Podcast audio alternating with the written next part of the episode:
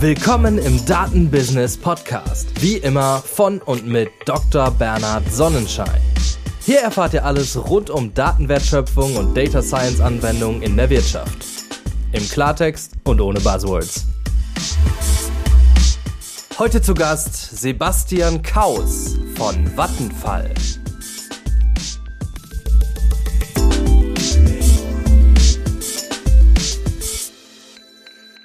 Hallo, guten Morgen, Sebastian. Hallo Bernhard, schön, dass du auch hier bist. Freue mich. Sebastian, freut mich auch. Du sitzt gerade in der Nähe von äh, Stockholm, nämlich im Headquarter von Vattenfall. Und das wird auch das Thema heute sein, was du dort machst als Data Governance Lead.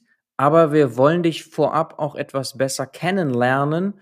Was man da sieht, du hast im Grunde Data Engineering und Data Science Background. Du hast zum Beispiel Data Science studiert an der Uni Mannheim mit einem Master 2019. Magst du mal jetzt, ohne jetzt durch den ganzen CV zu gehen, aber nur mal so, um dich besser kennenzulernen, so ein paar Highlights beschreiben auf deinem Weg hin zu Vattenfall? Ja, äh, sehr gerne. Es ist nämlich auch nur die, die halbe Wahrheit. Äh, ich habe tatsächlich ähm, davor oder ich würde mich ich sag mal, äh, hauptsächlich als, als Ingenieur erstmal vorstellen wollen. Mhm. Also ich habe in Stuttgart ähm, erneuerbare Energien, so hieß der offizielle Bachelor studiert, ist aber ein grundsolider Ingenieurstudiengang mit äh, all den schönen Fächern, die man dann hat, Thermodynamik, Elektrotechnik ähm, und im Master in Stuttgart dann nachhaltige elektrische Energieversorgung. Ähm, ja, in meinem ersten Studium fertig studiert und äh, ja, das auch sozusagen zum Berufseinstieg ähm, sozusagen ausgeführt, diesen Beruf als Ingenieur. Aber schon immer zeitlebens sozusagen sehr datenaffin gewesen, auch schon im Studium. Und es kommt vielleicht daher, muss ich mal kurz nochmal einen kleinen äh, Ausbruch machen sozusagen. Ähm, während des Studiums habe ich bei einer ja, Studentengruppe, es gibt ja immer solche Initiativen, Projekte an der Uni, und da habe ich bei einem Projekt mitgemacht, ähm, das äh, Inventus hieß. Und dabei ging es darum, ein sogenanntes Gegenwindfahrzeug zu bauen. Ähm, das kann man sich vorstellen wie eine Seifenkiste mit einem Windrad drauf. Ähm, mhm. und ja, vielleicht ähnlich wie bei der Formula Student in der Struktur oder in der Organisation. Das heißt, Studenten in ihrer Freizeit treffen sich und tüfteln an Fahrzeugen. Ähm, dieses Fahrzeug ist eben so aufgebaut, dass es eben allein mit Wind fahren soll und zwar genau gegen den Wind. Und einmal im Jahr gibt es ein Event in Den Helder, ähm, dieses Jahr auch wieder, nach Corona endlich, ähm, wo andere Universitäten ihre Fahrzeuge wiederum mitbringen und dann äh, ja, wird gegeneinander angetreten. Und wer das beste, schnellste, sicherste, wie auch immer Auto gebaut hat, gewinnt eben etwas und ist ein, ja, ein sehr schöner Wettbewerb, ähm, ja, das eben den Studenten ermöglicht, ihr theoretisches Wissen fachlich anzuwenden. Und in so einem Auto kann man sich vorstellen, jeder hat einen Bezug dazu, ist eben auch alles drin, was es so an Technik sozusagen äh, geben kann. Das mag Aerodynamik sein, klassischer Maschinenbau, aber eben auch Daten, ähm, weil ich eben Messdaten habe vom Fahrzeug, äh, Betriebsdaten, ähm, die ich wiederum verwende, um das Fahrzeug zu verbessern. Und das war eigentlich mein Sprung vom Ingenieur zum ja, ITler, kann man fast sagen, ähm, weil ich mich eben dann äh, später eben vor allem mit der ja, Fahrzeugperformance und der Vermessung der Leistung beschäftigt habe. Das heißt Messtechnik, viele Daten sind angefallen ähm, und dann eben auch äh, später bei einem äh, ja, großen Hersteller von Windkraftanlagen angefangen habe, äh, wenn es darum ging, die ja, Leistung der tatsächlich großen Windkraftanlagen zu ja, messen, zu optimieren, äh, Fehler zu erkennen. Und das war eben mein, mein Weg vom Ingenieur in Richtung ja, IT beziehungsweise Digitalisierung, Data Science. Und mein mhm. Anspruch war auch dort sozusagen nicht einfach nur, na, ich sag mal, online nachzugucken, was gibt's denn da und ein bisschen Code zusammen zu kopieren oder mal eine Schulung zu machen, sondern es eben auch wirklich zu verstehen und deswegen auch nochmal berufsbegleitend äh, in, in Mannheim ähm, das ist übrigens nicht nur Mannheim, sondern auch in der äh, Hochschule Albstadt äh, Sigmaringen. Das ist so ein Verbund, wo verschiedene Module dann sozusagen äh, an den verschiedenen Hochschulen dann gelehrt werden. Ähm, ja, dort eben nochmal einen Master zu machen äh, im Schwerpunkt Data Science oder mit dem Schwerpunkt Data Science. Mhm. Und okay. genau, ähm, in dem Beruf gearbeitet, dann äh, schlussendlich bei Vattenfall eben als Data Engineer eingestiegen, weil mich als Analyst, der ich am Anfang war, hat es mich meistens gestört, dass ich immer wieder in diese, äh, ja, in diesen, in diese Situation gekommen bin, muss man sagen, dass man von vorne anfängt. Und ich glaube, das können ganz viele Leute nachvollziehen, die sich mal mit Analyse oder Daten oder Daten oder Zeitreihen äh, beschäftigt haben, dass ähm, man immer wieder mit Qualität zu kämpfen hat, dass man immer wieder seine Pipeline neu aufbaut. Je nach Proof of Concept oder äh, äh, Projekt hat man dann sein, äh, sein Skript und naja, dann gibt es eine Abänderung, dann fängt man wieder von vorne an gefühlt oder guckt, okay, hey, andere Anlage, äh, anderes Setup, die ist anders konfiguriert, ich muss wieder ins Skript rein, ich muss wieder mir relativ aufwendig die Daten herholen, aufbereiten. Und da gibt es ja auch die Statistiken, die, glaube ich, allseits bekannt sind, dass äh, ja, ein Data Scientist oder Analyst eben 60 bis 80 Prozent der Zeit unproduktiv mit naja, Data Wrangling oder dem Aufbereiten von Daten ver äh, verbringt. Und das ist etwas, was mich äh, gestört hat, tatsächlich in meinem eigentlichen äh, Wohlbefinden tatsächlich irgendwann. Und dann eben der Schritt Richtung ja, Data Engineering, mehr Richtung Pipeline. Ähm, aber auch das ist dann eben nur die halbe Wahrheit, weil auch der Data Engineer zum Schluss vielleicht daran scheitert, dass eben auch die ich sag mal, Umgebung, in der die Daten verwendet werden, äh, nur schwer beeinflussen kann, weil es keine Regeln gibt. Das heißt, wenn die Quelle sich ändert oder äh, Randbedingungen, der Business-Kontext sich ändert, ähm, muss er eben auch, ja, ich sag mal, Dinge umstecken, neu entwickeln, was per se nicht schlimm ist, aber es auch, auch das aufwendig sozusagen ist.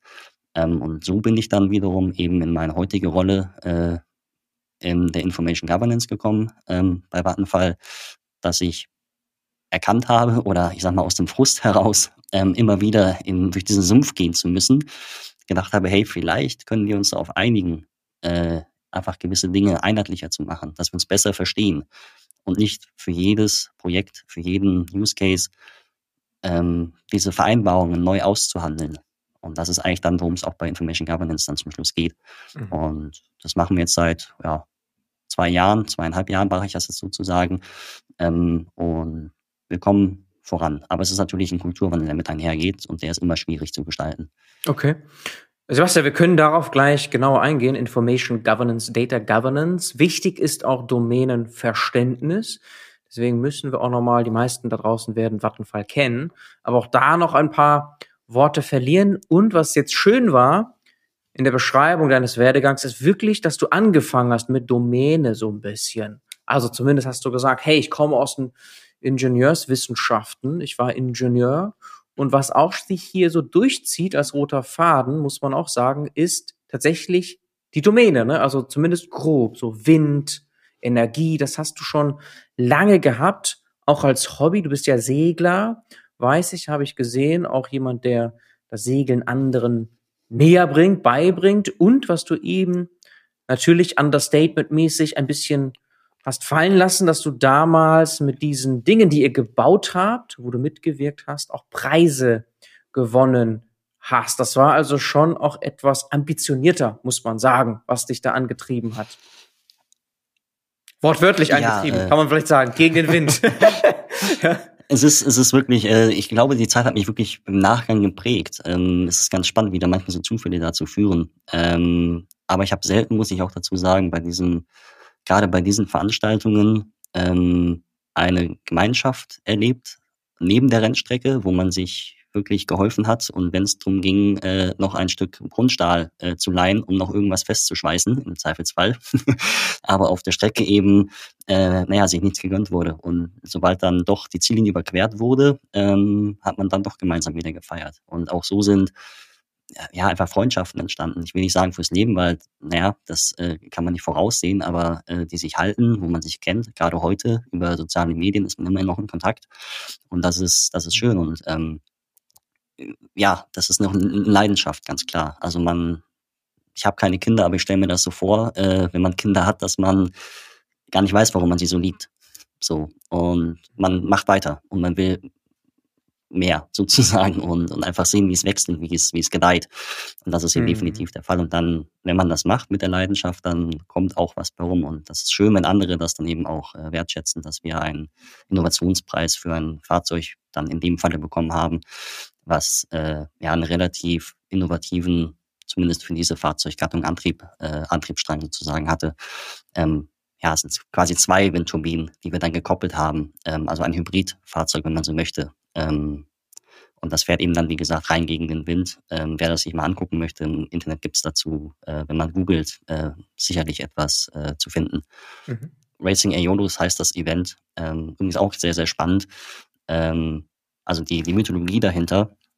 Ähm, Aeolus ist ja der, der ja, mythologische griechische Gott des Windes. Und äh, er hatte Odysseus äh, einen Sack mit Wind mitgegeben. Wind, der in die richtige Richtung ihn nach Hause wehen würde. Er durfte ihn aber nur zu einem bestimmten Zeitpunkt öffnen. Und ich glaube, seine Mannschaft hat dann tatsächlich das zu früh getan. Und dann ist er sozusagen von der Heimat weggeweht worden. Und er konnte eben nicht gegen den Wind segeln. Aber unsere Fahrzeuge, die wir damals entwickelt und gebaut haben, sollen genau das können, genau gegen den Wind fahren, was es dann eben auch vom Segeln unterscheidet. Und das ist so, äh, ja, das, das, das Spannende auch. Viele Leute, denen man das zuerst erzählt, sagen, ach, wie gegen den Wind direkt, und ist das nicht, ist das nicht ein Perpetuum mobile? Und mhm. nein, äh, es muss ein bisschen Wind da sein. Und wir kennen es alle vom Fahrradfahren. So, wenn dann man gegen den Wind oder überhaupt fährt, hat man Fahrtwind und manchmal eben auch Gegenwind. Ähm, und, und diese Energie kann man eben einfach umwandeln in, in ja, es bleibt immer mechanische Energie in den meisten Fällen, aber eben in, in, in Energie, die man dann zum Vortrieb verwenden kann. Ähm, und der Professor, der das Event so ein bisschen, ich sag mal, ausgerufen hatte, hatte 20 Jahre an solchen Fahrzeugen geforscht und hatte einen Vortrag gehalten, warum es unmöglich ist, 50 Prozent oder schneller als 50 Prozent der vorherrschenden Windgeschwindigkeit zu fahren. Also sozusagen, ich habe einen Wind, der weht mir mit 10 Meter pro Sekunde entgegen und dann kann ich physikalisch bedingt maximal 5 Meter pro Sekunde fahren. Nun, dann sind wir beim ersten Rennen 60 Prozent gefahren. Da musste er schnell seinen Vortrag irgendwie umbauen und sagen, warum es sehr schwierig ist, äh, schneller als diese 50 Prozent zu fahren. Und das, das zeigt ja. eigentlich diesen, diesen Geist dieses Events, dass Leute an Dingen forschen, arbeiten und sich nicht damit zufrieden geben, dass etwas unmöglich scheint oder schwierig scheint. Und dann war es mhm. lange Jahre wirklich über also am Anfang sind die Fahrzeuge gar nicht gefahren. Das, das war traurig im Vergleich. Das, das war mechanische Probleme. Ähm, man hatte eben keine Erfahrung, wie man diese Kraft bändigen soll. Und ähm, man hat es dann eben hinbekommen, dass sie sehr solide wurden, die Fahrzeuge, und dann eben auch mittlerweile schneller als 100 Prozent der Windgeschwindigkeit fahren. Also schneller sozusagen als 100%? eine. Aha. Genau, also sie würden dann zum Beispiel mit 11 Prozent, äh, mit, Entschuldigung, mit, 11 mit, mit, mit 11 Meter pro Sekunde, Sekunde ähm, bei 10 Meter pro Sekunde äh, vorherrschendem Wind fahren. Und das ist zum Schluss erster Hauptsatz der Thermodynamik, da ist dann der Ingenieur sozusagen im Vorteil. Ähm, das kann man ausrechnen. Energieerhaltungssatz, was, was reingeht, muss auch wieder rauskommen. Und je effizienter ich das sozusagen umwandle, diese Energie, ähm, desto, desto ja, schneller fahre ich zum Schluss. Und die, die Geschwindigkeit ist nur dadurch begrenzt oder ist vor allem dadurch begrenzt, dass die vorherrschende Windgeschwindigkeit natürlich endlich ist.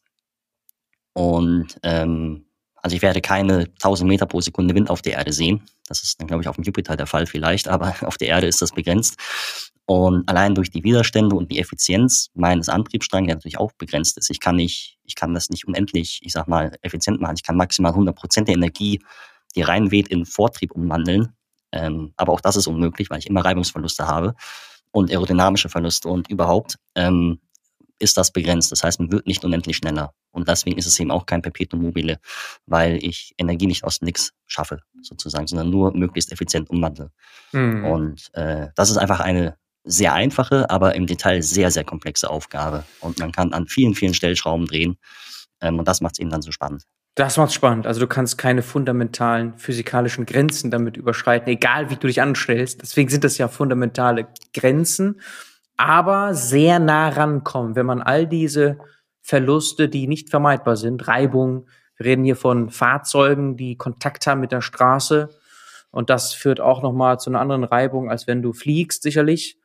Und dann gibt's je nach Geschwindigkeit nochmal auch andere Reibungseffekte, weiß ich. Und da muss man auch wieder aufpassen, wie man dem äh, entgegensteht. Da können wir fast einen Podcast zu machen, glaube ich.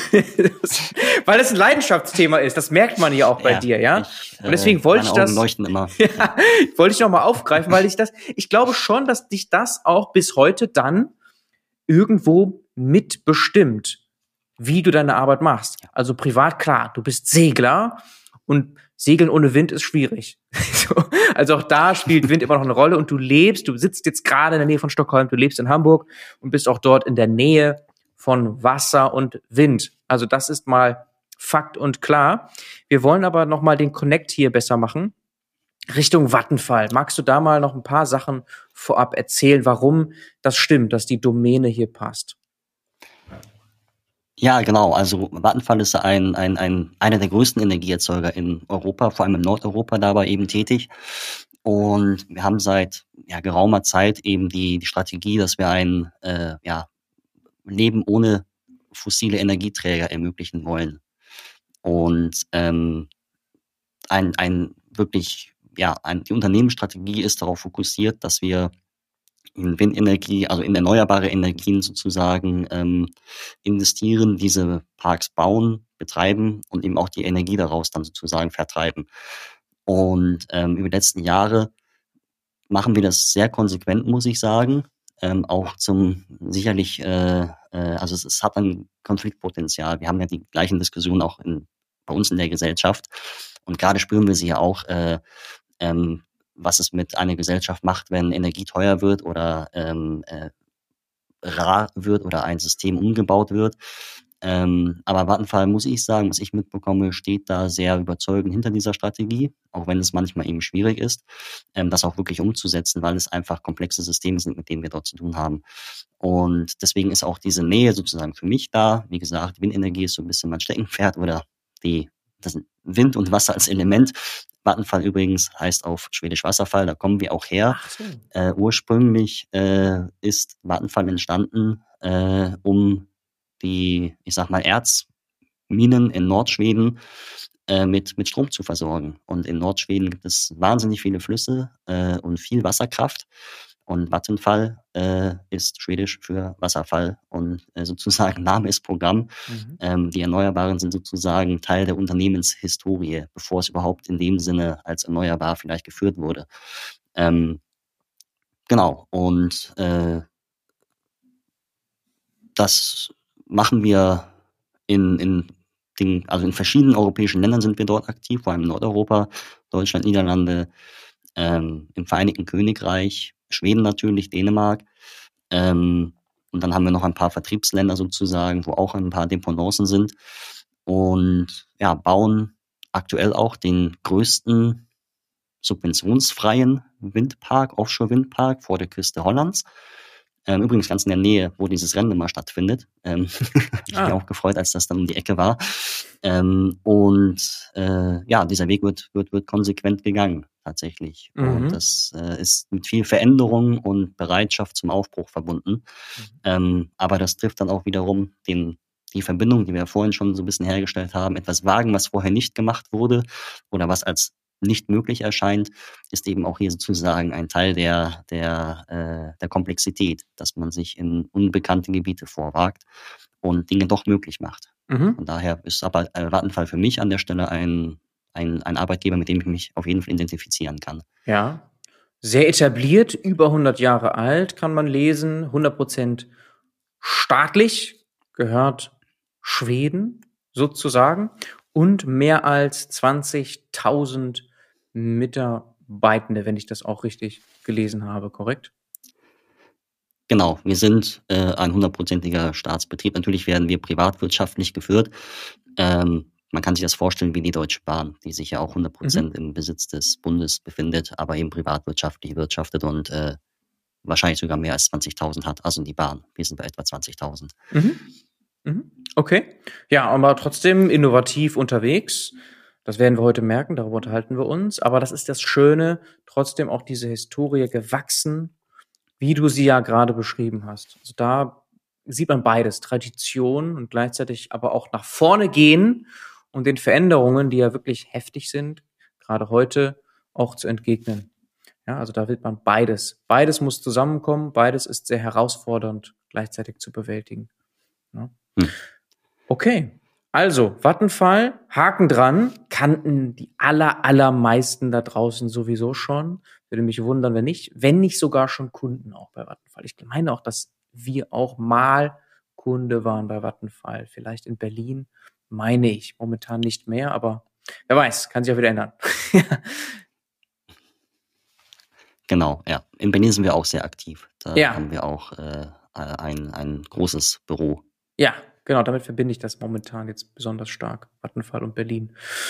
Okay, dann lass uns mal Richtung die Datenthemen jetzt kommen. Daten Governance, Data Governance insbesondere. Und da warst du noch nicht ganz so, also ich meine, du hast schon beschrieben, was dich frustriert hat. Und deswegen kann man schon erahnen, was du dann heute machst im Bereich Data Governance. Vielleicht kannst du trotzdem noch das ein bisschen aus, ausarbeiten, ausfüllen was das ist eigentlich, Data Governance. Ja, ist auf jeden Fall ein Reizbegriff, merke ich. Also es ist äh, in immer mehr Mündern sozusagen. Äh, die Menschen schnappen es auf, äh, hören darüber, aber Governance klingt eben immer nach, ja, ich sag mal, ein bisschen Kontrolle, Polizei, irgendwie Formulare ausfüllen und Regeln. Ähm, und das versuche ich eigentlich auch zu vermeiden. Klar, zum Schluss geht es darum, dass man sich, äh, äh, dass man miteinander übereinkommt und gewissen Regeln oder ich mag eigentlich das Wort Verhalten oder Verhaltensweisen lieber in dem Zusammenhang, um eben einfach das Tagesgeschäft einfach reibungsloser zu gestalten. Ganz oft sind nämlich die Herausforderungen nicht technischer Natur, ähm, sondern eben, dass man den den, den Kontext, in dem die Daten verwendet werden, äh, schwer greifen kann oder es auf diesem Weg zum, zur Nutzbarmachung der Daten einfach äh, äh, Unwägbarkeiten gibt, die aus einem Unwissen heraus sozusagen entstehen. Und dieses Unwissen aufzuklären, wer ist denn eigentlich Ansprechpartner, kann ich die Daten dafür verwenden, äh, sind persönliche Daten enthalten. Ähm, diese, ich sag mal, wirklich Fragen, die immer wieder aufkommen, möglichst verbindlich und transparent für alle zu regeln. Ähm, es sind unheimliche Effizienzgewinne dadurch möglich, meiner Meinung nach. Ähm, und würden mir sicherlich viele Leute zustimmen, wenn auch sie eben überlegen, wie viel Zeit sie eigentlich mit diesen Themen äh, sozusagen verbringen und wie sie äh, sich mit diesen Themen beschäftigen. Wenn es aber die Möglichkeit gäbe, dieses Verhalten da herum zu organisieren, zu strukturieren, dann äh, ja, würde man, würde man viel eleganter arbeiten können. Man hätte deutlich weniger Stress im Tagesgeschäft. Und das zu ermöglichen, ist äh, eigentlich Kern von Data Governance. Also ein, ein ja, Formalisieren und ich sag mal, ein, ein, eine gewisse Anleitung zu einem Verhalten, welches eben das, das Definieren und die, die äh, Erzeugung und die Nutzung von Daten ermöglicht. Mhm. Das ist eigentlich eine gute Definition äh, für, für Data Governance, ähm, die auch vor allem nicht das Wort Governance enthält, das immer erstmal äh, abschreckend wirkt, weil es mit, mit äh, ja, Regeln oder ich sag mal, es ist negativ konnotiert im Tagesgeschäft. Gerade in einer vielleicht sehr disruptiven, innovativen oder schnelllebigen äh, äh, Datenindustrie, in der es eben darum geht, schnell Ergebnisse zu liefern und man dann sich durch Governance vielleicht ausgebremst fühlt, weil man was dokumentieren muss. Ja. Oder weil man Verantwortlichkeiten festlegen muss. Man ja aber eigentlich nur sein Python-Skript irgendwie deployen möchte, um äh, was auch immer damit zu erreichen zum Schluss. Ja, ich verstehe. Deswegen gehst du da auch fast schon so ein bisschen defensiv ran in der Beschreibung, dass du von vornherein sagst, mit Data Governance haben wir eher Geschwindigkeitszugewinne ja, das ist interessant, dass du das als erstes betonst, eben weil du etwas defensiv schon dem entgegnen möchtest, dieser Kritik vielleicht auch so, hm, wird man da ausgebremst oder dieser Befürchtung, wird man da jetzt irgendwie ausgebremst durch Data Governance und so. Das, nee, im Gegenteil, mit Data Governance sind wir insgesamt als Organisation deutlich effizienter, schneller unterwegs. Ja, das, das ist so deine sozusagen ja. vorweggenommene, wenn du so willst, äh, äh, das Argument, ja, dass das äh, absolut nicht so ist. Und vielleicht noch eine Frage ganz konkret auch dazu, Nachfrage. Data Management ist ja ein Begriff, der sehr neutral ist, aber der nicht alles mitbringt, was Data Governance mitbringt. Nämlich, was würdest du da noch betonen wollen? Die beiden Begriffe werden oft als Synonym verwendet, Mhm. ähm, sind aber, also sie haben natürlich Überlappungen ab einem gewissen Punkt oder haben einen, einen, einen Kontaktbereich, möchte ich sagen. Ähm, Data Governance ist tatsächlich eher das Regelwerk sozusagen, also der, der rechtliche Rahmen oder der Verhaltensrahmen, Mhm. ähm, der mit Data Governance beschrieben wird. Das Management ist dann hingegen die tatsächliche Anwendung, zum Beispiel die Pflege von Datenqualität aufgrund von gewissen Vereinbarungen, Regeln, die ich in einem vielleicht Governance Framework festgehalten habe. Ähm, das heißt, das Governance ist tatsächlich eher die abstrakte Ausprägung ähm, und das Management ist zum Schluss die Anwendung. Man, man kann es vielleicht ein bisschen, und das ist ein schönes Beispiel, äh, was ich von einem Kollegen äh, mitbekommen habe, ähm, man kann es mit dem Straßenverkehr vergleichen. So der, der, das, das, äh, die Straßenverkehrsordnung wäre das Data Governance Framework, wo drin steht, auf, auf welcher Straßenseite wir alle gemeinsam fahren, sozusagen, wenn wir in eine Richtung fahren, dass man in gewissen Bereichen nicht äh, die Geschwindigkeit überschreiten darf. Ne? Diese Verhaltensweisen, die wir auch übrigens alle implizit befolgen, weil wir ein gewisses Gefühl dafür haben über Jahre, wie man sich verhält im Straßenverkehr. Und ähnlich muss es dann eben meiner Meinung nach auch, mit Governance sein. Wir können nicht an jeder Straßenecke den, den, den Polizisten hinstellen, der die Geschwindigkeit überwacht. Aber jeder, ich sag mal, mit gesundem Menschenverstand wird wahrscheinlich durch eine Spielstraße nicht mit 130 fahren.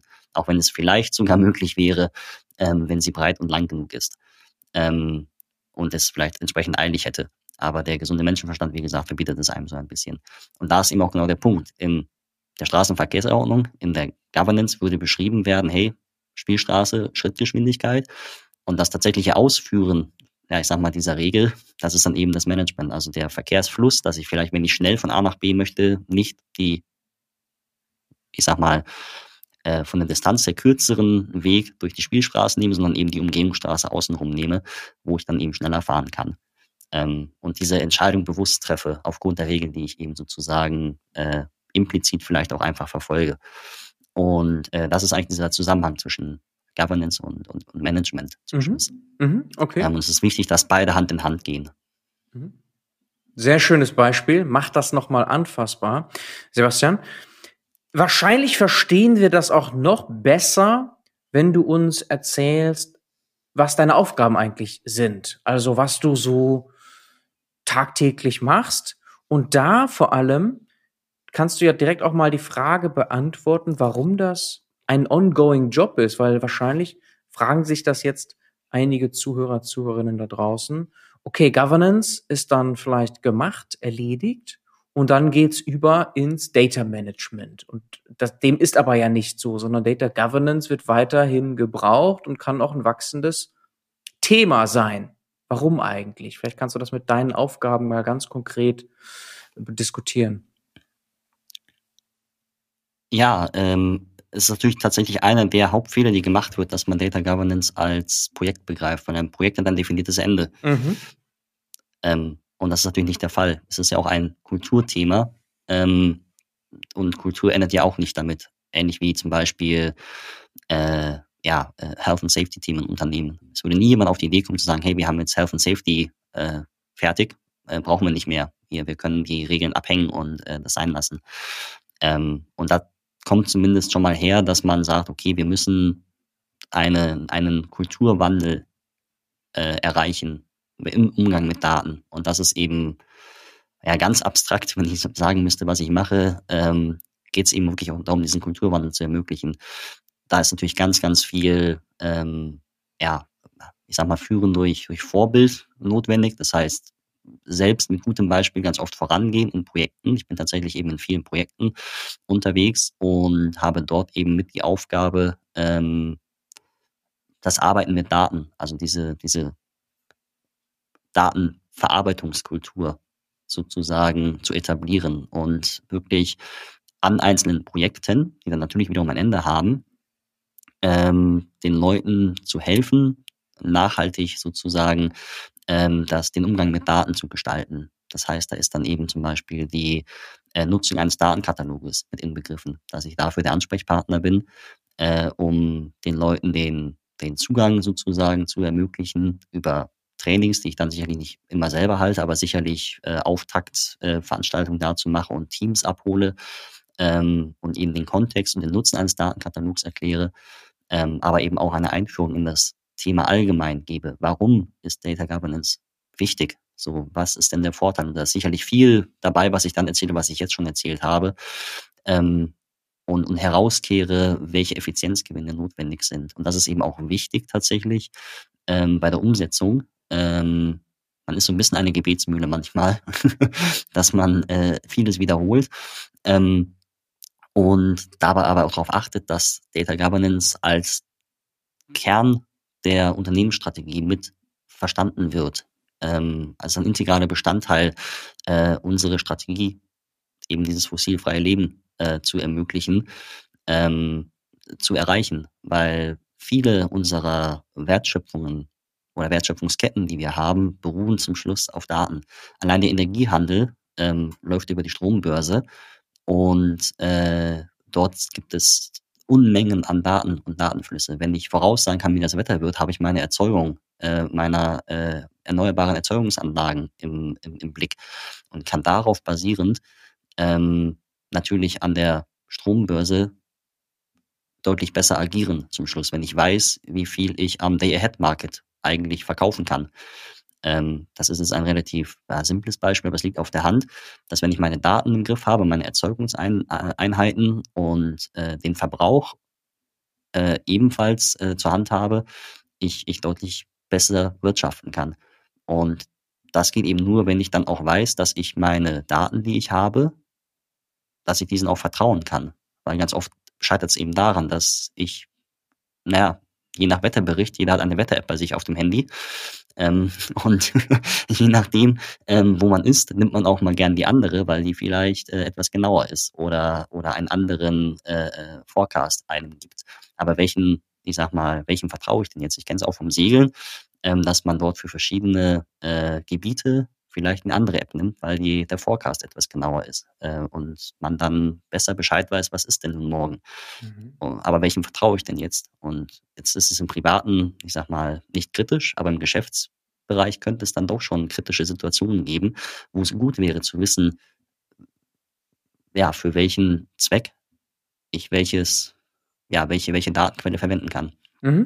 Und das, dafür zu sensibilisieren, diesen diese Verbindung, diese logische Verbindung zwischen Geschäftserfolg und äh, Datenwertschöpfung und dass dazu mehr gehört als, naja, wir, wir nehmen eben mal die Daten, die wir haben, das herzustellen, ist sicherlich äh, Kernteil meiner, meiner Aufgabe. Und das sind, ja, viele Workshops, äh, ähm, Gespräche, Projekte, Projektarbeit, mhm. ähm, aber eben auch ganz klar technisch zum Schluss, wenn dann, ich sag mal, der Groschen hier und da gefallen ist und die Erkenntnis reift, dann eben auch bei der Umsetzung zu helfen, ganz konkret und zu sagen, okay, hey, jetzt ist wichtig, dass wir das auch angehen, weil das ist auch tatsächlich ein, ein wichtige, eine wichtige Komponente. Data Governance ist ganz oft in der IT und auch ich selber bin ja in der IT sozusagen bei Vattenfall, aber es ist eigentlich eine Business-Disziplin. Ähm, es gehört gar nicht in die IT. Das ist, ähm, wir merken es natürlich, weil unsere Produkte, die wir vielleicht herstellen, unsere, unsere Reports, unsere Datenbanken, äh, auf denen dann die, die Reports beruhen, ähm, ich sag mal, sie leiden darunter, wenn der Kontext nicht bekannt ist. Aber ein ITler in aller Regel nicht den Kontext ähm, des Businesses so präsent, äh, dass er auf fehlerhafte Daten reagieren könnte. Ähm, und deswegen ist es wichtig, dass das Business im im, im Fahrersitz tatsächlich sitzt, also wirklich Data Management macht und entscheidet, welche Straße nehme ich und äh, was ist denn eigentlich mein Ziel, wo will ich hinfahren. Mhm. Und wir können dann höchstens von der IT in der Governance tatsächlich, also im Regelwerk sagen, okay, das ist sinnvoll oder na, das wäre ein bisschen besser zu tun. Ähm, mhm. Aber es ist etwas, was reifen muss tatsächlich. Und es ist viel Überzeugungsarbeit und, und vielleicht auch manchmal Leute mit dem Schmerz ein bisschen alleine lassen. Mhm. Aber das heißt, am liebsten wäre es dir herausgelöst aus der IT ins Business reingehen. Also daran arbeitest du oder ihr als Team bereits, dass das klappt. Genau, das ist auch sicherlich der Unternehmenskultur geschuldet. Ich spreche jetzt eben auch, wie gesagt, aus der speziellen Vattenfall, in dem Fall vielleicht sogar schwedischen Arbeits- Kultur oder ja, Lebenskultur kann man sagen, Ähm, wir sind, ich habe es ja schon anfangs erwähnt, ein Unternehmen, was in vielen europäischen Ländern mit verschiedenen Mentalitäten äh, und auch übrigens äh, Bereichen äh, äh, sozusagen aktiv ist. Wir haben in Schweden Kernkraftwerke, die eine vollkommen andere Philosophie haben, äh, Geschäfte sozusagen zu tätigen oder das, das Geschäft am Laufen zu halten. Natürlich steht dort Sicherheit an, an oberster Stelle, ist auch immer in Diskussionen äh, das erste Thema. Und es ist auch richtig so, dass das Thema natürlich ganz vorne steht. Wenn ich jetzt aber zum Beispiel mit unseren äh, Vertriebsbereichen äh, spreche, die haben natürlich nicht die, die Sicherheit der Erzeugungsanlagen, äh, in dem Fall eines Kernkraftwerks, äh, ganz, ganz oben, sondern die haben wahrscheinlich GDPR-Themen. Das heißt, der, der Business-Kontext ist extrem wichtig. Und weil nur das Business diesen Kontext weiß und versteht, muss eben auch das Business an der Stelle äh, mitentscheiden. Und das heißt, meine Rolle, auch wenn sie formal, ich sag mal, als Data Governance Lead irgendwie bezeichnet ist, ähm, hat, hat nichts mit einer, ich sag mal, Führungsrolle im, ich sage mal, gibt's heute vielleicht auch gar nicht mehr im, im Stil eines Managers der 70er, 80er zu tun, der der im, mit, im, im Büro mit, mit Vorzimmerdame, sage ich jetzt mal so ein bisschen salopp sitzt äh, und mit Federstrich irgendwelche Anweisungen erteilt, ähm, sondern man ist mit den Leuten im Gespräch und dazu gehört eben auch, dass bei Vattenfall in vielen Bereichen, natürlich auch wieder je nach Land ausgeprägt, aber man kann für die ganze Gruppe sprechen, dass das Konsens äh, sehr, ich sag mal, implizit in der Gemeinschaft gebildet wird. Das heißt, ähm, eine festgeschriebene Regel ähm, ist erstmal nur, sind Buchstaben auf einem Papier. Es geht darum, dass Leute verstehen, warum sie das tun sollten, warum sie aufschreiben sollten, ähm, dass gewisse Daten in gewissen Kontext zu verwenden sind oder auch nicht zu verwenden sind.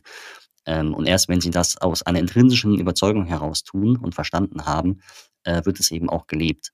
Und, und das ist eben die, die Herausforderung. Und das ist äh, sicherlich eine, eine ja, man kann es mit Führungsrolle sozusagen vereinbaren, aber es ist eben sehr speziell. Mhm. Man, man kann es vielleicht auch mit, oder um, um ein Beispiel zu, zu nennen, wie es funktioniert. Ähm, jetzt hatten wir, zum Glück ist ja nun Corona nicht mehr ganz so präsent, ähm, aber äh, in Deutschland hatten wir im Vergleich, um mal ein, wieder eine Analogie aufzumachen, viele Regeln, ähm, die auch teilweise nicht mehr wirklich, ich sag mal, nachzuvollziehen waren in den verschiedenen Kreisen, Bundesländern.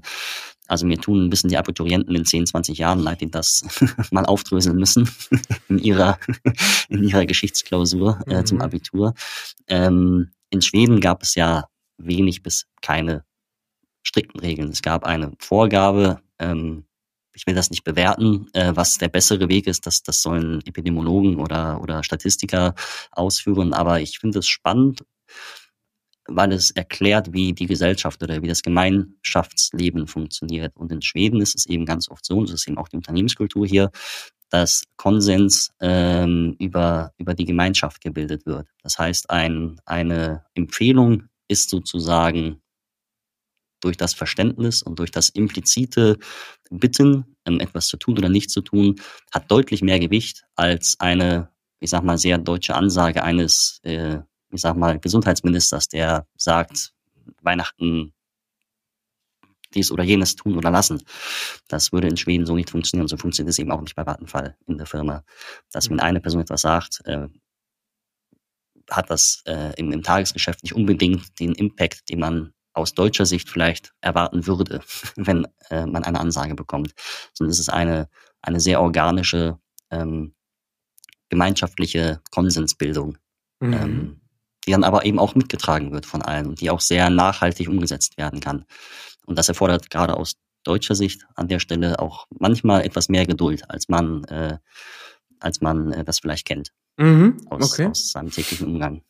Ja, weil dieser Prozess der Konsensfindung einfach auch Zeit kostet natürlich, aber es ist hochspannend zu hören, wie das funktioniert, diese Art der Selbstorganisation in der Gesellschaft, aber auch bei euch im Unternehmen. Es betrifft dich natürlich direkt, weil du musst dann in der Governance entsprechend auch vielleicht eher Empfehlungen aussprechen, so wie du es formuliert hast, statt direkt feste Regeln mit harter Ansage, so wenn das, dann das oder so. Absolut. Es ist wirklich auch dann noch mit dem unterschiedlichen Reifegrad der Organisation geschuldet. Mhm. Ähm, also manchmal wünsche ich mir, dass ich noch ein Psychologiestudium draufgesetzt hätte, um, um zu verstehen, was äh, sozusagen in den Köpfen manchmal vorgeht und, und welche äh, auch Widerstände sich teilweise dann materialisieren und ähm, man dann eben auch mit ja, Kollegen spricht, versucht die, die Stimmungslage äh, ein bisschen aufzugreifen, um eben dann wiederum zu vermitteln. Und es ist wirklich ein Marathon. Aber das gilt, glaube ich, auch für äh, alle anderen Organisationen, die sich an das Thema Data Governance heranwagen. Ähm, man soll nicht den Fehler machen, zu meinen, nach, nach sechs Monaten hätte man etwas erreicht. Ähm, also man hat sicherlich dann ein Information Governance Framework, also eine Straßenverkehrsordnung für Daten äh, entworfen und bestimmt auch gegengezeichnet und bestimmt auch von ganz oben äh, aber das heißt noch lange nicht, dass, dass äh, ich sag mal, im Tagesgeschäft, in, in, in, im Controlling äh, auf einmal die Excel-Dateien aufhören zu existieren und, und Leute ähm, Prozesse und, und äh, Kennzahlen in, in entsprechenden Datenkatalogen zum Beispiel mal dokumentieren und mhm. transparent für die anderen Abteilungen ablegen. Ähm, das ist tatsächlich auch, auch bei uns Deutschen, auch wenn es eine Regel gibt, glaube ich, äh, und wir alle kennen ja auch, wie dann hier und da die Regeln dann auch ausgelegt wurden, ähm, bei uns ähm, etwas, was auch, auch wir haben als Herausforderung. Äh, diese ja, konkreten Regeln auf Papier dann ganz pragmatisch und selbstverständlich anzuwenden jeden Tag. Und das muss gar nicht perfekt sein, aber äh, zumindest so weit, dass, dass jeder einen Vorteil hat und man sich, ich sag mal, nicht mehr gegenseitig im Weg steht. Mhm. Und das braucht Zeit. Also ein Data Governance Programm unter drei Jahren äh, hm. mhm. sollte man vielleicht einfach sein lassen. Das okay. ist eine ganz klare Empfehlung. Okay, Sebastian, damit schließt du auch hier wirklich den Kreis auch nochmal zu der Frage eben, so, hä, Data Governance, ist das nicht dann irgendwann fertig? Du sagst ganz klar, nein, unabhängig von der Kultur ist das ein Marathon. Du kannst das nicht als Projekt sehen. Und dazu ganz kurz zwei Nachfragen noch. Einerseits bist du Lead, aber ich nehme an, nicht allein. Ja, also es gibt ein Team dahinter. Und die Frage war ja viel mehr jetzt nicht so im Sinne von, man bricht das alles ab und es gibt kein mehr, der Data Governance dann macht, so eher nicht, sondern ich glaube, dass schon viele da draußen denken, dass das so ein Thema ist, das nicht wächst.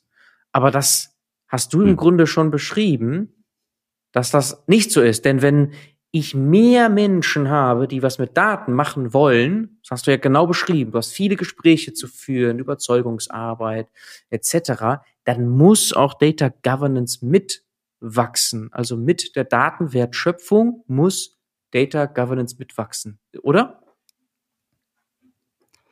Ja, es ist komplementär. Es ist, das eine geht nicht ohne das andere. Ähm, wenn ich wieder das Beispiel aus dem aus der Health and Safety äh, äh, Analogie zu nehmen, wenn ich ein, ein, ein, eine Baustelle habe, muss ich dafür sorgen, dass die Leute auf der Baustelle nicht umkommen.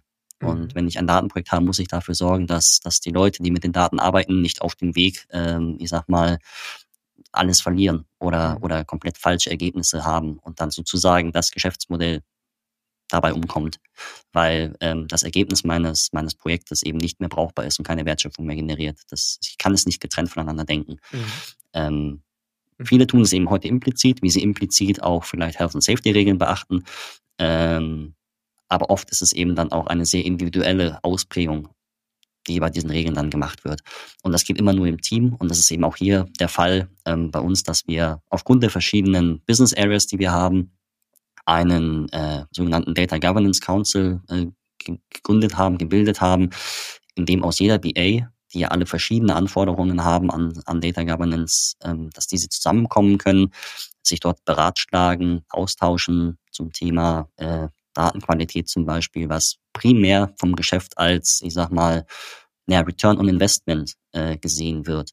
Das sind aber, wie gesagt, je nach Business-Kontext ganz unterschiedliche ähm, Anforderungen, die da irgendwie zutage treten. Da wir aber zumindest einheitliche äh, Maßstäbe haben wollen und nicht Datenqualität in einen, in einem Bereich anders, komplett anders messen wollen als im anderen oder, oder gewisse Rollen, zum Beispiel eines Data Stewards oder eines Data Owners, ähm, in der nächsten, äh, ich sag mal, Business Area komplett anders definiert haben wollen, gibt es eben diesen Council.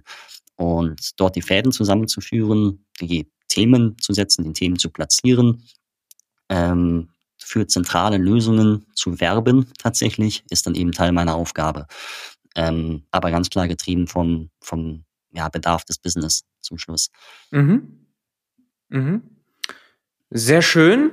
Damit haben wir das verstanden. Wir wollen auch gleich noch ganz konkret ein paar Beispiele mal besprechen für Datenwertschöpfung, denn du hast ja einen ganz guten Überblick. Sebastian, nur noch eine Frage, noch eine letzte jetzt dazu. Data Governance, wie viel ist das äh, am Ende Datenschutz und Datensicherheit? GDPR hast du erwähnt, DSGVO hier in Deutschland. Äh, ist das, ist das schon, wenn ich 30, 40 Prozent äh, insgesamt? Ganz grob gesagt, oder wie viel ist das am Ende? Ähm, ja, das GDPR-Thema ist sicherlich wichtig, ähm, aber es ist gut verstanden, weil es auch von Leuten privat, ich sag mal, spielt es für sie eine Rolle. Wir sind hier beim Kulturthema. Mhm. Wenn ich mhm. privat schon, ich sag mal, äh, ein äh, empfindsam dafür bin, was passiert mit den Daten, ist dort ein persönliche Information enthalten. Das wird auch im Geschäftsmodell von den Leuten oft äh, gut verstanden. Ähm, mhm. Und entsprechend handeln sie dann auch dort auch. Das heißt, dort ist vielleicht der Bedarf gar nicht mal so groß, weil Leute schon sensibilisiert sind. Ähm, ich weiß nicht, ob man da eine Prozentzahl ranpacken kann, aber es ist natürlich immer präsent, ohne dass es tatsächlich als Data Governance auftritt zum Schluss. Es würde sicherlich dazugehören. Mhm. Ähm, wir haben natürlich auch noch andere Bereiche. Es gibt dann auch teils stark regulierte und der Energiemarkt ist auch stark reguliert und auch in der Erzeugung nochmal in Schweden zum Beispiel sehr stark über äh, ja, nationale Gesetzgebungen, ähm, dass es dann eher mit Security-Themen tatsächlich eine Rolle spielt, also IT-Security, dass äh, Erzeugungseinheiten zum Beispiel nicht äh, äh, über Hackerangriffe lahmgelegt werden. Ähm, und dort ist es eben auch extrem wichtig, ähm, dass ich weiß, wie sind diese denn verbunden, beziehungsweise ähm, welche Daten hängen damit zusammen. Und diese Daten kommen ja aus den Anlagen, das heißt, sie fließen heraus, kann man dann vielleicht auch wieder rein. Ähm, das heißt, diesen Datenfluss ein bisschen transparent darzustellen, ähm, ist äh, sicherlich wichtig. Mhm. Security by Obscurity ist ein, ja, ein, ein schwieriges Konzept, sage ich mal. Ähm, zum Schluss ist es besser zu wissen, was denn los ist. Ähm, und das kommt immer mehr. Tatsächlich auch noch obendrauf das Thema der Datenethik ähm, etwas sehr spannend. Also dieser Graubereich zwischen was ist technisch möglich, aber rechtlich, naja, vielleicht oder zumindest ethisch fragwürdig, rechtlich aber auch noch in Ordnung. Ähm, da gibt es zum Beispiel so Themen wie ja, gewisses Profiling von Kunden, ähm, ob sie solvent sind oder nicht. Ähm, das ist dann nicht unbedingt, was wir jetzt tun würden, aber gerade im Finanzbereich ist so etwas, äh, äh, ja, ich sag mal, vielleicht eher an der Tagesordnung. Mhm. Ähm, und diese Themen kommen immer mehr, ganz klar. Mhm. Äh, das, das ist dann auch ein Treiber tatsächlich für, für Data Governance, dass regulatorische Vorgaben, äh, gesellschaftliche Entwicklungen äh, Data Governance notwendiger machen. Ja. Okay. Aber es ist nicht dieses überbordende Thema. Ich versuche es auch bei Vattenfall tatsächlich eher als, also man kann es von beiden Seiten aus sehen, aus der regulatorischen Ebene und der Zwang sozusagen ähm, etwas äh, äh, zu tun, weil man sonst Strafen zahlt. Mhm. Das kann man so machen. Oder man kann eben gucken, dass man aus der anderen Seite kommt und sagt, okay, wir äh, sehen es als Chance, wertschöpfender mit den Daten zu arbeiten. Mhm. Ähm, und ich glaube, es ist besser, wenn wir das von der positiven Seite her sehen und die Wertschöpfung, weil es motivierender ist, sozusagen sich mit der, mit der Materie so auseinanderzusetzen, als, als mit der, mit der, äh, ja, mit der Strafandrohung sozusagen Governance einzuführen. Okay. Die aber dann doch ab und zu schon sehr erfolgreich sein kann tatsächlich. Ähm, also die GDPR-Strafen sind ein gutes Argument, um ein Business Case äh, aufzumachen. Mhm, mhm, mhm. Ja, aber ihr habt da auch noch mal Experten für sicherlich für Datensicherheit, Datenschutz, mit denen du ja. dich austauschen musst kontinuierlich. Heißt, das ist schon ein Teil deiner Arbeit in diese Richtung, aber jetzt du kannst es nicht so festmachen, hier so 30 Prozent meines Denken und Handelns geht in die Richtung von Datenschutz und Sicherheit oder so. Das, das kann man jetzt nicht sagen. Das ist ein signifikanter Teil, aber ja, nicht, der, genau. nicht der allumfassende. Und, und mhm. Datensicherheit fängt ja schon an bei der E-Mail äh, ja. oder beim E-Mail-Anhang, auf den ich nicht klicke.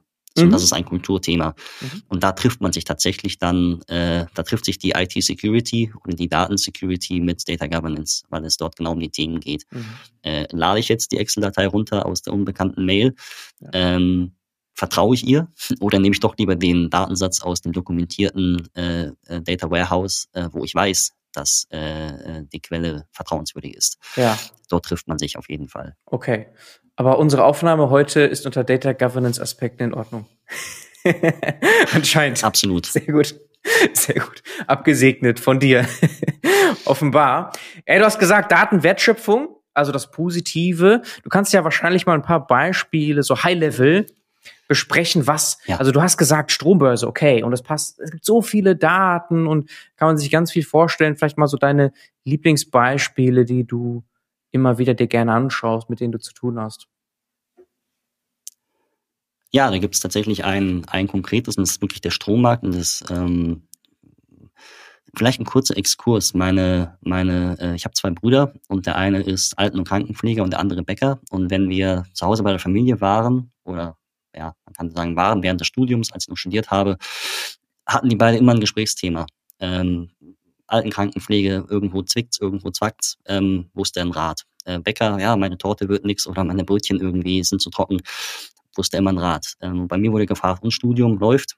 Also, was ich damit sagen will, ähm, der Strommarkt oder die Strombörse, die Stromerzeugung ist ein, ein, ein großes Mysterium für breite Teile der Bevölkerung. Ähm, und da passiert aber ganz viel. Ähm, und es ist unheimlich wichtig, ein bisschen zu verstehen, was da sozusagen abgeht, um auch dann Strombörse und drumherum zu verstehen. Ähm, der Strom kommt eben nicht aus der Steckdose, sondern ist ein hochkomplexes System hinten dran, äh, was sich tatsächlich immer im, im Gleichgewicht befinden muss. Wir kennen das, wir haben Wechselstrom, 50 Hertz.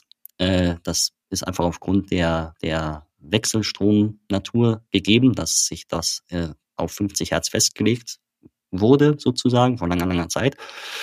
Und äh, diese 50 Hertz sind eigentlich ein Ergebnis aus der ja, Drehzahl meines Generators im Kraftwerk. Kann man sich vorstellen, wie beim Fahrradfahren mit so einem Dynamo vorne dran.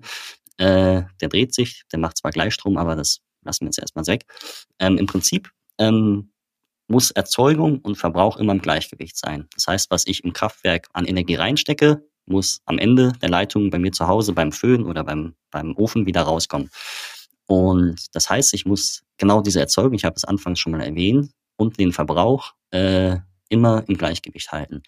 Wenn ich jetzt weiß, was erzeuge ich und was wird verbraucht, äh, kann ich eben, ich sag mal, die Abweichung davon ähm, besser steuern. Und jetzt vielleicht ein bisschen plakatives Beispiel. Ähm, Gerade der Verbrauch ist ja ein bisschen schwer vorherzusagen. Angenommen, es wird früher dunkel, ähm, oder äh, die Leute kochen ein bisschen mehr an dem Abend. Das ist, also es, es gibt immer eine Abweichung im Erzeugen und im Verbrauch. Und diesen auszugleichen ist eben Teil eines sehr komplexen Systems. Und um den auch wirtschaftlich abzubilden, gibt es eben die Strombörse, indem ich sagen kann, hm, im Winter weiß ich über langjährige Erfahrungen, ich brauche so und so viele Terawattstunden an Strom während des Tages. Ich kaufe sie beim Kraftwerk ein, vereinfacht ausgerückt, und dann wird sie eben bereitgestellt über Terminverträge, ähm, ob dann im Winter tatsächlich an dem Tag so viel Strom verbraucht wird, ist die Frage. Mhm. Und äh, wenn eine Abweichung da ist, muss ich entsprechend Strafen zahlen, weil ich ja zu viel anbiete, mein Kraftwerk runterregeln muss, was das Kraftwerk ineffizienter macht, oder nachkaufen muss. Das heißt, jemand anderes muss ein Kraftwerk anmachen und wiederum Energie nachschieben. Mit anderen Worten, äh, je besser ich das vorhersagen kann, desto äh, ja, effizienter, desto wirtschaftlicher kann ich meinen mein Kraftwerkpark betreiben und desto günstiger wiederum sind natürlich auch die Kosten für Energie für alle, wenn ich äh, äh, meine Anlagen zum Schluss effizienter betreiben kann. Und ähm, deswegen ist dieser Strommarkt äh, ist ja so spannend. Ähm, und diese Vorhersagen und äh, das Errechnen meines meiner Erzeugung, meines Verbrauchs ist mit unheimlich vielen Daten behaftet. Wetterdaten, Verbrauchsdaten, Kosten zum Schluss, weil nicht jede Kilowattstunde kostet dann immer gleich. Klar, wenn ich in letzter Sekunde mein Kraftwerk anmachen muss, dann ist das sicherlich teurer, als wenn ich das drei Tage vorher ankündigen kann und der schon mal vorwärmen kann und so weiter und so fort. Mhm. Und diesen Spread sozusagen zwischen angekündigter Erzeugung oder angekündigtem Verbrauch ähm, und tatsächlichem Erzeugung und tatsächlichem Verbrauch, wenn ich den berechnen kann, predikten kann, sozusagen. Und da sind wir schon bei so, ja, jetzt nicht Predictive Maintenance, aber bei Algorithmen, die entsprechend Zeitreihen vorhersagen können oder entsprechend gewisser Kriterien sagen kann, hm, so und so sieht es aus. Messdaten, die mir vielleicht sagen, ja, ich habe morgen eine Wartung oder ich weiß, an dem und dem Zeitpunkt, Wind aus der und der Richtung, ist mein Park ein paar Prozent weniger äh, in der Erzeugung sozusagen effizient, ähm, kann ich tatsächlich äh, mich besser an der Strombörse aufstellen. Und das ist ein, ein sehr, sehr schönes Beispiel für Datenwertschöpfung bei, bei Vattenfall. Mhm. Das Verständnis des Energiesystems, der Erzeugung, des Verbrauchs. Und äh, ja, je effizienter wir dort sind, desto besser ist es eigentlich alle, äh, für alle, da eben auch weniger Rohstoffe zum Schluss gebraucht werden, also weniger Brennmaterial oder, oder Ressourcen aufgewendet werden müssen. Mhm. Und äh, genau, mhm. wie sensibel das System ist, ähm, kann man zum Beispiel daran sehen, dass es, äh, ähm, dass es 2008 ähm, als Deutschland das EM-Finale verloren hatte, war das in dieser Lastkurve sichtbar, dass die Leute den Fernseher alle ausgemacht haben in Deutschland. Das heißt, in der Mittelspannungsleitwarte äh, hat man gesehen, oh, Spiel ist verloren, die Leute machen alle den Fernseher aus und gehen schlafen. Mhm. So, das heißt, es gab einen steilen Abfall des Verbrauchs, also mhm. Relativ steil. Und da muss natürlich im Kraftwerk äh, ein bisschen äh, Brennstoff weggenommen werden oder eben die Anlage, die draußen auf See steht und sich dreht, ähm, vielleicht ein bisschen abgeregelt werden. Ähm, aber ich habe vielleicht vorher gesagt, so, ah, ne, wir werden natürlich Europameister, äh, wir brauchen mehr Energie, weil dann gehen Leute noch feiern und ins Restaurant und weiß nicht was. äh, und das sind eben diese Effekte, die dann auftreten. Mhm. Mit Daten kriege ich es tatsächlich besser in den Griff, äh, effizienter zu sein. Ähm, und das ist etwas, was uns jeden Tag betrifft, jede Sekunde, eigentlich 50 Mal pro Sekunde, weil das ist die Frequenz, die Netzwechselfrequenz, die wir haben in Europa, übrigens über alle Ländergrenzen hinweg, da klappt das hervorragend, dass wir alle äh, dort physikalisch sozusagen im, im, im Gleichtakt äh, äh, arbeiten. Mhm. Und wie wichtig das eben auch ist, äh, sieht man auch daran, dass zum Beispiel äh, Zeitschlösser bei Banken ähm, hängen eben am Stromnetz und 50 Mal die Sekunde, sozusagen geht's an und aus. Ähm, darüber kann ich dann äh, Zeit messen nat natürlich. Und das heißt, diese Zeitschaltuhren in Banken oder in anderen äh, wichtigen Orten äh, hängen am Stromnetz sozusagen. Und äh, wenn es diese Frequenzabweichung, das heißt eine zu große Abweichung von Erzeugung und Verbrauch vorliegt, ähm, ja, ist meine Zeitrechnung nicht mehr korrekt. Das heißt, mein Zeitschluss geht nicht mehr so auf zu dem Zeitpunkt, wie ich es gerne hätte, weil ich vielleicht zum Schluss aufaddiert, entsprechend lange, äh, 10, 20, 15 Minuten hinterherhänge. Das heißt, es hat auch wiederum unmittelbare Auswirkungen auf andere Wirtschaftszweige, wenn der Strom jetzt nicht mehr funktioniert. Mhm. Ähm, oder dieser Ausgleich nicht hergestellt wird. Ja. Und äh, ja. Genau, es geht schon sehr ins Detail, aber es zeigt die Wichtigkeit dieser, dieser, dieser Aufgabe. Absolut. Das ist ein sehr starkes Beispiel, denn wir kennen vielleicht noch eher den Aktienmarkt so als Analogie, weil du hast auch viele Begriffe hier genutzt, die man dort kennt, Spread und so weiter. Ja, das ist also etwas, was ähm, ganz klar mit Daten, mit Echtzeitdaten auch zu tun hat, mit sehr komplexen Systemen und Wechselwirkungen. Äh, vielleicht nur eine Sache dazu, wenn ich mir den Markt einmal vorstellen muss, heißt das, dass da sehr viele Teilnehmer auch sind auf diesem Markt, so ähnlich wie auf dem Aktienmarkt. Das heißt, dass jetzt nicht der Vattenfall Strommarkt, sondern da, da, da nehmen alle irgendwo teil. Ja. Genau, ja, ja, deswegen ist auch diese Werbung, die wir alle kennen mit, mit Yellow-Strom und äh, dass man einen gelben Strom hat, äh, es ist, es ist äh, nicht äh, äh, festzustellen, äh, mhm. welchen Strom man hat. Mhm. Ähm, das ist äh, alles auf vertraglicher Ebene sozusagen. Ähm, übrigens auch grüner Strom ist äh, im Zweifelsfall äh, physikalisch betrachtet äh, nicht unbedingt grün. Er kann immer noch aus einem Kohlekraftwerk kommen oder aus einer Gasturbine oder aus äh, vielleicht sogar aus einem schwedischen Atomkraftwerk äh, bei entsprechenden Lastflüssen äh, aus Nordeuropa nach Mitteleuropa. Mhm. Ähm, physikalisch betrachtet. Das heißt, das Elektron, was dann durch meinen Verbraucher geht, äh, mag vielleicht im Atomkraftwerk äh, angestupst worden sein durch die dort äh, ja, äh, aufgemeldete Kernenergie. Ja. Sehr schön. Das hat jetzt auch nochmal zum Nachdenken angeregt. Denn in der Tat, das konnte ich gerade sehr gut nachempfinden, dieses, ah, das ist so komplex. Und dann denkt man einfach, ja, Strom kommt aus der Steckdose und fertig, so. Und man, im Alltag denkt man ja nicht darüber nach, was dahinter steckt eigentlich, dieses ganze System. Das hast du heute mal so ein bisschen zumindest aufgemacht. Auch Herzangaben, 50 heißt 50 pro Sekunde. All das, dieses Komplexe, das wir ja schon seit Jahrzehnten, Jahrhunderten kennen, einmal aufgemacht, zumindest im Groben. Ja, es sind fünf Jahre Studium im Zweifelsfall äh, und das nicht umsonst. Ähm, aber es, ist, es zeigt ihm auch eine, eigentlich eine Wertschöpfung, auch viele andere Berufe, die wir haben in der Gesellschaft, die eine unheimliche Komplexität haben. Ähm, und die es einfach wert sind, auch dass, dass dies bewusst wird. So, es ist, ist eben nicht so, dass es selbstverständlich ist, dass der Strom aus der Steckdose kommt oder dass, dass äh, gewisse Dienstleistungen erbracht werden, einfach weil sie billig sind und weil ich mir keine Gedanken darüber mache, was äh, damit zusammenhängt. Ähm, und das ist in, in vielen, vielen Bereichen so. Ich will jetzt keine weiteren Beispiele an der Stelle nennen. Da kann jeder sich selber überlegen, welche Dienstleistungen hier und da äh, immer zur Verfügung stehen, vermeintlich, mhm. aber dann doch mit äh, äh, vielleicht einem System in Verbindung stehen, ähm, was, was nicht selbstverständlich ist. Und ich glaube, im Bewusstsein würde uns helfen, insgesamt als Gesellschaft äh, auch besser zu funktionieren. Mhm. Aber ähm, ja, jetzt wird schon wieder fast philosophisch. Ähm. Aber, Sebastian, das passt eigentlich ganz gut, denn wir haben Datenwertschöpfung besprochen. Berufe wäre jetzt für mich auch nochmal ein interessanter Ausblick, auch mit so Datenthemen, weil du hast in deinem Werdegang zum einen schon viel gesehen von Data Engineering, vorher noch Engineering ohne Data, dann Data, IT Engineering und auch ganz viel Data Science, Analytics und jetzt Governance. Und dort wiederum hast du auch einen Überblick und du hast nur ein Beispiel mehr besprochen und andere sind hier und da mal gefallen. Und du hast auch sowas erwähnt wie Data Steward, Data Management haben wir besprochen. Wie sieht das in den nächsten Jahren so aus? Was siehst du bei euch? Was siehst du im Markt an Data Jobs, Datenkarrieren? Ja, es ist eine, eine spannende Thematik. Ähm, ich glaube ehrlich gesagt, es wird, äh, es wird weniger explizite Datenjobs geben. Mhm. Das mag jetzt erstmal viele verwirren.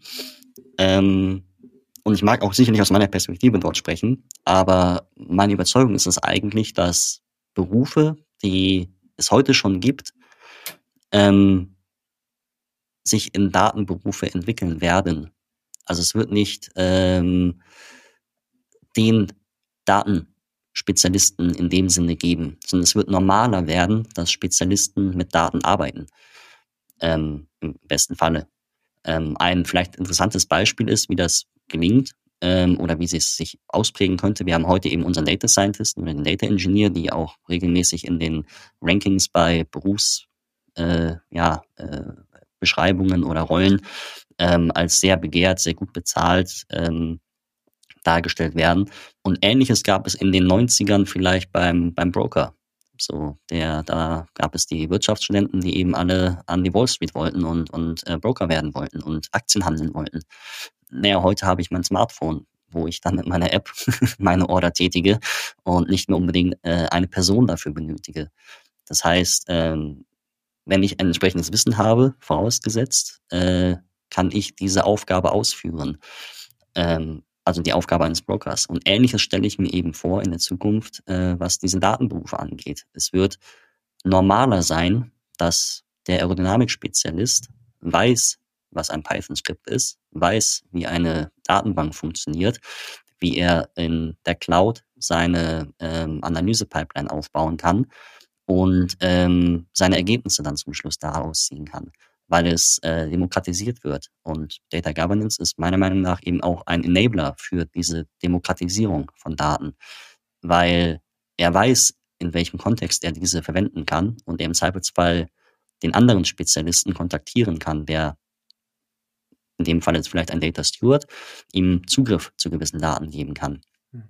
Und das ist eigentlich etwas, was meine Wahrnehmung der ja, Datenjobs in der Zukunft äh, ist. Das heißt, ein reiner Data Scientist, der auch selbst heute schon oft nur ein Data Analyst ist, wenn wir ehrlich sind, ähm, den wird es weniger geben, weil sie sehr teuer sind oder sehr gut bezahlt sind heute. Ähm, und äh, wenn etwas teuer ist, ist automatisch ein Selektionsdruck dort, diese Dinge zu automatisieren. Es war immer in der Geschichte so, wenn es äh, Dinge gab, die teuer waren, habe ich versucht, sie billiger zu machen. Mhm. Und äh, das gelingt eben dadurch, dass ich mehr Leuten Zugriff gebe, in diesem Falle, die diese Fertigkeiten haben. Und schon ist es nicht mehr ein so großes Alleinstellungsmerkmal und äh, wird dadurch erschwinglicher. Und wie gesagt, die meisten Aufgaben haben auch mit Data Science wenig zu tun oder mit AI. Was wir ganz oft sehen, ist eben wirklich ein einfaches Reporting oder eine, ich sag mal, relativ simple Algorithmik, die sich dahinter verbirgt, äh, mit der schon einen wahnsinnigen Mehrwert erzielen kann, der vor allem im Business-Kontext erst ähm, wirklich wertvoll wird oder wirklich wertschöpfend wird. Der Leuchtturm Proof of Concept äh, Data Science Case äh, ist dann etwas, was sicherlich schön für Kongresse oder Veranstaltungen ist, wo ich das vorstellen kann. Ähm, aber im Tagesgeschäft ähm, bezweifle ich manchmal, dass da wirklich der große Mehrwert hinter solchen Lösungen äh, steht. Mhm. Also meine Vorhersage ist, und sicherlich aus eigener Erfahrung herausgetrieben, ähm, wird die sein, dass es weniger spezialisierte Datenberufe geben wird, sondern dass die Spezialisten anfangen werden, mit Daten zu arbeiten.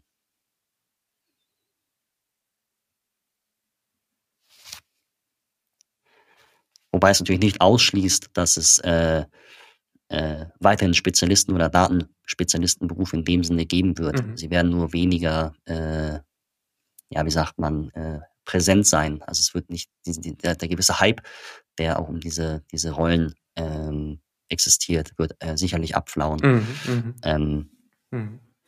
Ja. Auch bei Vattenfall interpretieren wir zum Beispiel auch die Rolle eines, und ich sage schon Rolle, nicht den, den, den Job eines Data Stewards als expliziten Job. Ähm, die Pflege eine, einer, einer Datenqualität ist etwas, was äh, ich nicht einer einzelnen Person übertragen kann, die sonst keinerlei Bezug zu der dahinterstehenden Materie hat. Mhm. Ähm, also wer eine Jobausschreibung äh, macht, die einen, einen Data Steward beschreibt, in dem Sinne, ähm, der komplett branchenfremd ist, das äh, wird sicherlich findbar sein. Jemanden, einen Kandidaten, der sich äh, der Sache annimmt. Aber ich bezweifle mal, dass das besonders wertschöpfend äh, umgesetzt werden kann. Mhm. Ähm, dann würde ich lieber meinen internen Spezialisten, der vielleicht auch äh, eine gewisse Erfahrung mitbringt in dem Bereich, dahingehend weiter und fortbilden, äh, dass er diese Datenthematiken besser versteht und umsetzen kann mhm. und dem Unternehmen erhalten bleibt. Weil die Wertschöpfung ist nicht, ich sag mal, Datenqualität zu checken, sondern den Kontext, in dem die Datenqualität Sinn ergibt, zu checken. Und das kann der, der Experte äh, des Fachgebietes am besten. Mhm. Also mein, mein Credo ganz klar Fortbildung und Weiterbildung ähm, an, anstatt ein, eine Herrscher von, von neuen Rollen ja. äh, zu schaffen. Ja, hochspannend. In der Tat hochspannend. Das heißt Weiterbildung oder Umschulung, Upskilling, Reskilling. Auf der einen Seite an Bedeutung zunehmend. Weniger Data Science, Data Engineering Specialists. Und weil nämlich alle irgendwie mit Daten arbeiten, Citizen Data Scientist ist ja auch so einer dieser Buzzwords. kann einfach sagen, alle Menschen arbeiten zunehmend mit Daten. Und das heißt, für dich und für das Feld Data Governance ja dann auch, ähnlich wie mit Upskilling, Reskilling, immer größer werdende Bedeutung. Ja, das ist, was ich auch ein bisschen mit, äh, ich sag mal, ich, ich bin biased, ganz klar. Ich mhm. erzähle aus meiner Brille, äh, ich mache, was ich mache, weil ich daran glaube. Ja. und mir vielleicht dann hier und da auch mein, aus meinem eigenen Blickwinkel heraus äh, die, die Welt erkläre ich erhebe keinen Anspruch darauf, dass, dass das richtig ist, was ich, was ich da sage. Ähm, aber es ist etwas, was ich glaube ich glaubwürdig vertreten kann, dass, dass diese Themen nicht gehen werden. Und wir sehen es aktuell, ähm, es ist unheimlich schwierig, äh, äh, talentierte und gut ausgebildete Leute im Datenbereich zu finden. Ähm, ich, ich muss mit dem arbeiten, was ich da habe. Und wie gesagt, ganz oft sind die Aufgaben gar nicht so kompliziert. Ähm, und es gibt mittlerweile viele, viele Tools, die mir da wahnsinnig gut zu helfen, äh, zu, zur Hand gehen und, und helfen können, mein Ergebnis zu erreichen. Ähm, und die Leute dahingehend zu entwickeln, ist mit Sicherheit etwas, was äh, längerfristig Bestand haben wird. Ähm, und, und was gerade in einer schnell verändernden Welt, weil zum Schluss geht es um Veränderung der Arbeitsweise, des Verständnisses, ähm, was, was, was bleiben wird. Mhm. Ähm, nichts, ist so sicher, nichts ist so sicher wie die, wie die Unsicherheit. Ich meine, da gab es so ein Sprichwort, ging ein bisschen anders, aber ja. Äh, genau, nichts ist so nichts ist so sicher wie die Veränderung. Ja, irgendwie so, ne, genau. In die Richtung. Ja. Ähm, und das gilt natürlich auch hier und darauf fußt sich meine, meine, meine Aussage. Mhm. Ähm, und ähm, Berufe, die sich gerade, ich sag mal, zwischen diesen Schnittstellen bewegen, werden auch in Zukunft ähm, riesiges Potenzial haben. Und gerade der Einblick aus verschiedenen Bereichen, wenn, wenn zwei verschiedene Dinge zusammenkommen, entsteht meistens etwas Spannendes, Neues. Und das gilt eben auch in, für den Datenbereich.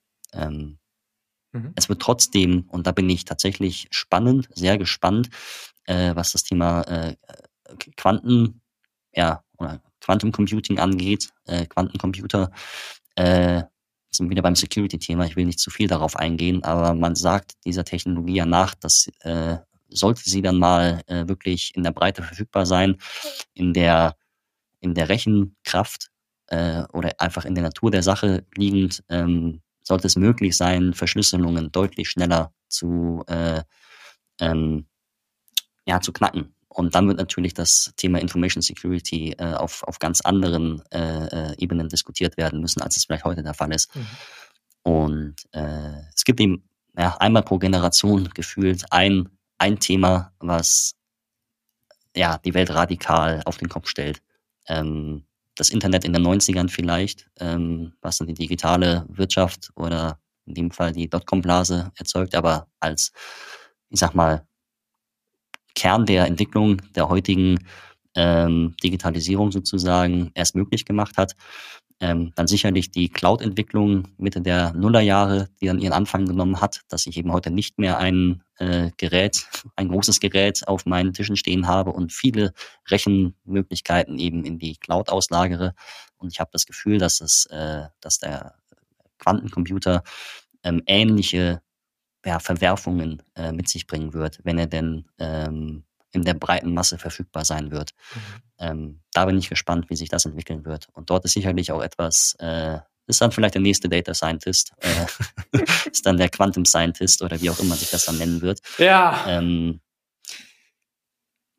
Top. Ja, jetzt haben wir die Glaskugel aber ganz weit ausgemacht. aber äh, mal gucken, was davon eintreten wird. Ich hoffe, in, in fünf bis sechs Jahren äh, kann ich mir das hier noch anhören, ohne zu denken, ach du liebe Zeit. Nein, also ich finde, das war ein sehr schöner Ausblick und absolut passende Abschlussworte auch hier, Sebastian.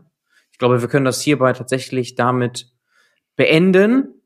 Und ich sage nur herzlichen Dank für deine Zeit, für dieses sehr angenehme und informative Gespräch. Ja, danke, Bernhard. Hat mich gefreut, äh, hier mitmachen zu können und ein bisschen Einblick in meinen Alltag zu geben und vor allem in den äh, ja, Alltag eines äh, ja, Data Governance Lead. Absolut. Herzlichen Dank. Ciao, ciao. Ciao. Halt, noch nicht wegschalten. Wenn dich diese Themen interessieren, dann schau doch mal bei unserem YouTube-Kanal vorbei unter Dr. Bernhard Sonnenschein. Oder werde Mitglied der Community unter community.datenbusiness.de. Wir freuen uns auf dich. Bis zum nächsten Mal.